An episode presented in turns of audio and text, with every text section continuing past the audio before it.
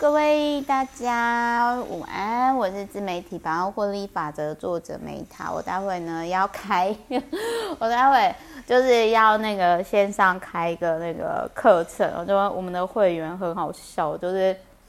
他有问我一些八字，然后去判断合作案这样，然后我觉得超笑的。那我就想说，呃，在开课之前呢，我就先来分享马斯克挑战科学的男人。那有一句话是说啦，就是不幸的人哦，用一生疗愈童年。那如果你是有快乐童年的人，你可能就不需要疗愈嘛。那我觉得，就是我我并不觉得说哈痛苦是不好，因为事实上就是说。我其实某些程度上，我是蛮感谢说童年的时候我我创造的经验，然后让我去学会说哦，原来老化是这么一回事，原来年年老跟死亡是这么一回事。但是我童年就真的很不快乐嘛，大家都在玩，我没有玩到嘛，所以我那时候就下定决心说，我四十岁之前我一定要玩到爽，玩的玩到死。呃，玩到翻这样，就是我所谓的玩是说，呃，就很像我在快八年前，我那时候就是就我记得我直播的时候就觉得说，哦，我觉得现在环游世界回来，然后 OK 当旅游部落客是蛮爽的，然后就是说，哎，去演讲什么都很开心快乐。可是我觉得人生不应该这样。然后我那时候就，其实我不知道该怎么开公司，但是我那时候就觉得说，好，我要开公司。然后就开始，我记得我那个时候直播讲完之后，我隔年就去了。然后，啊，那个时候其实就是我，我必须要讲，就是创作，你应该是要很老实的面对自己，因为我真的没有办法勉强自己做自己不喜欢的事情。就很像那个时候，就是呃，也有厂商就说啊，你应该要继续直播讲下去。可是其实说实话，就是我比较喜欢 podcast。就是我比较，我我不喜欢就是被演算法困住，我不喜欢就是被某个东西困住的感觉，所以也因为这样，我很清楚，在我真心诚意的被想被套牢或者是被小孩困住之前，我是无法接受。那如果就是嗯，小我命中注定小孩子会来找我，我相信就一定会来找我的，就很随缘。那。我觉得今天我要分享《马斯克挑战科学的男人》这本书，我要跟大家分享的是，因为我之前都很爱讲说，啊，那个反正就是不婚不生，快乐一生，以后老了就跑去那个安乐死嘛，对不对？那我跟各位分享哦，我其实这本书就是，当然我很谢谢伊隆马斯克，就是他。帮助我的资产就是让我变成有专业投资人的水位，因为我之前就是因为特斯拉，我真的赚了一笔钱。然后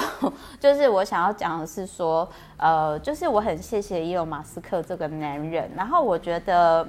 你知道，就是说你要去想一件事哦，如果你在二十几岁的时候，你你已经因为你的专业。赚了就是三十几亿台币，很多人应该就躺平退休嘛，对不对？那我曾经就是，呃，也有因为我朋友朋友关系，我知道说有二代，他其实就是那种比较偏呃旅游产业的老板，然后可是他就是他就是守不住那个家业，反正就是后来就是其实很多二代哈，他没有办法像。伊隆马斯克这样就是跳脱出不快乐童年，多数其实没办法跳脱那个圈，那可能就变成说自己作死，所以有些可能就赌博赌掉啦，有赌与赌嘛，或者是色嘛，或者是一辈子的妈宝男嘛，大概是这样，就是有守成就不错啦，这你知道吗？然后，所以就是像马斯克，他就是透过创业嘛。那我自己就是说，虽然我不是像马斯克家里有矿这样，但是我的意思是说，呃，我很感谢我，至少我的原生家庭，我爸妈是就是不需要说哦，我去扛房贷车贷。我就光是这一点，我就已经赢了一半以上的，就是有些人的起跑点。所以基于这一点，我就很感恩。所以那个时候。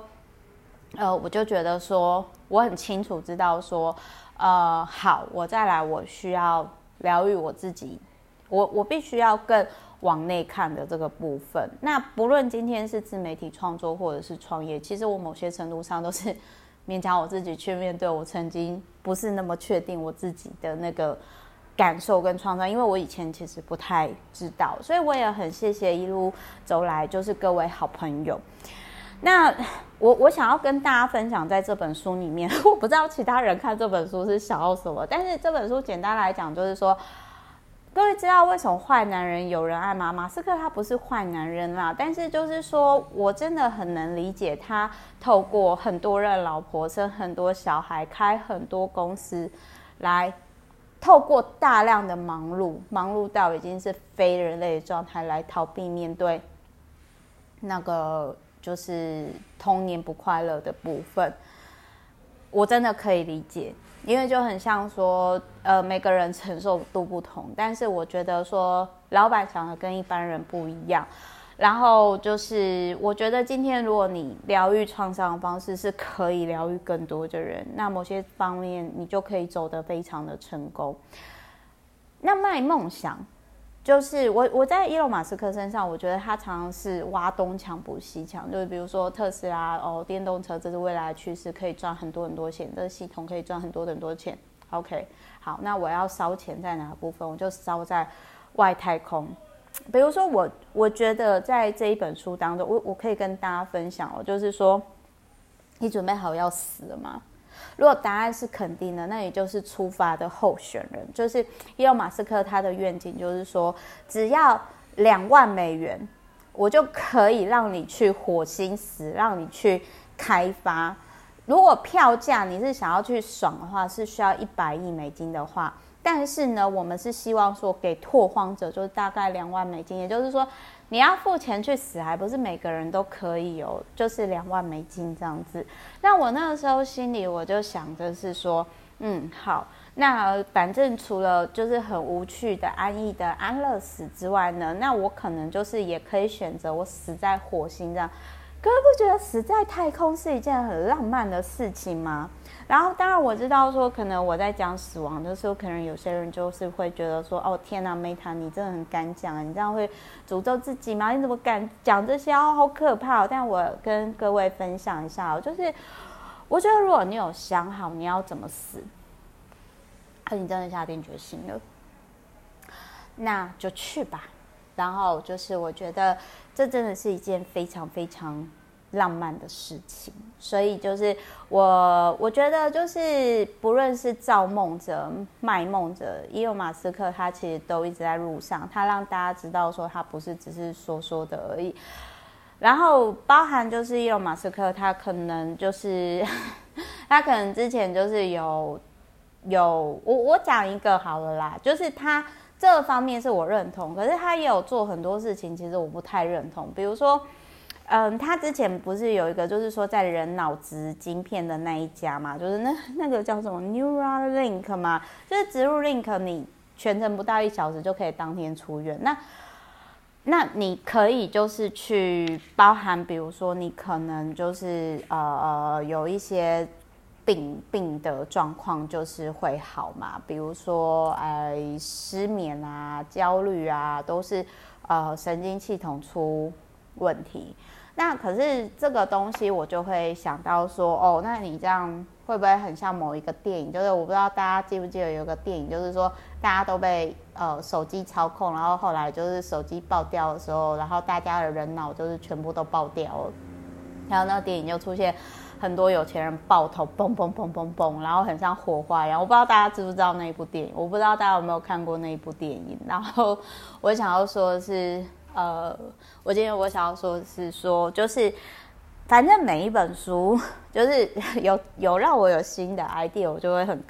我就觉得这个这个还不错。所以就是说这一本书呢，他有提到说马斯克挑战科学男人，我很谢谢。反正即使是梦，我觉得也很好啊，就是有梦最美嘛，就是说。嗯，它里面它里面就有提到马斯克有讲到说，如果票价是每个人一百亿美元，我们不可能创造一个自给自足的文明嘛，我们终究要离开地球这个摇篮嘛，所以我们的目标就是将门票降低到美国平均房屋成本，也就是大约两万美元。那所以就是我觉得，就是我相信马斯克他可以像美股一样帮我赚钱，我相信他这个会成真，我只要相信这个就好。但至于他那个头脑植入晶片啊，什么反 AI 的什么其他的那个，那个我觉得就我就选择我我喜欢他，我相信他的部分，然后其他我不予置评。所以，所以我想要跟大家分享，就是说我已经准备好我要怎么死了。所以，我现在每一天活着，我都是赚到的。所以这一本书呢，一到五分，我给他四颗星以上。我很喜欢这本书。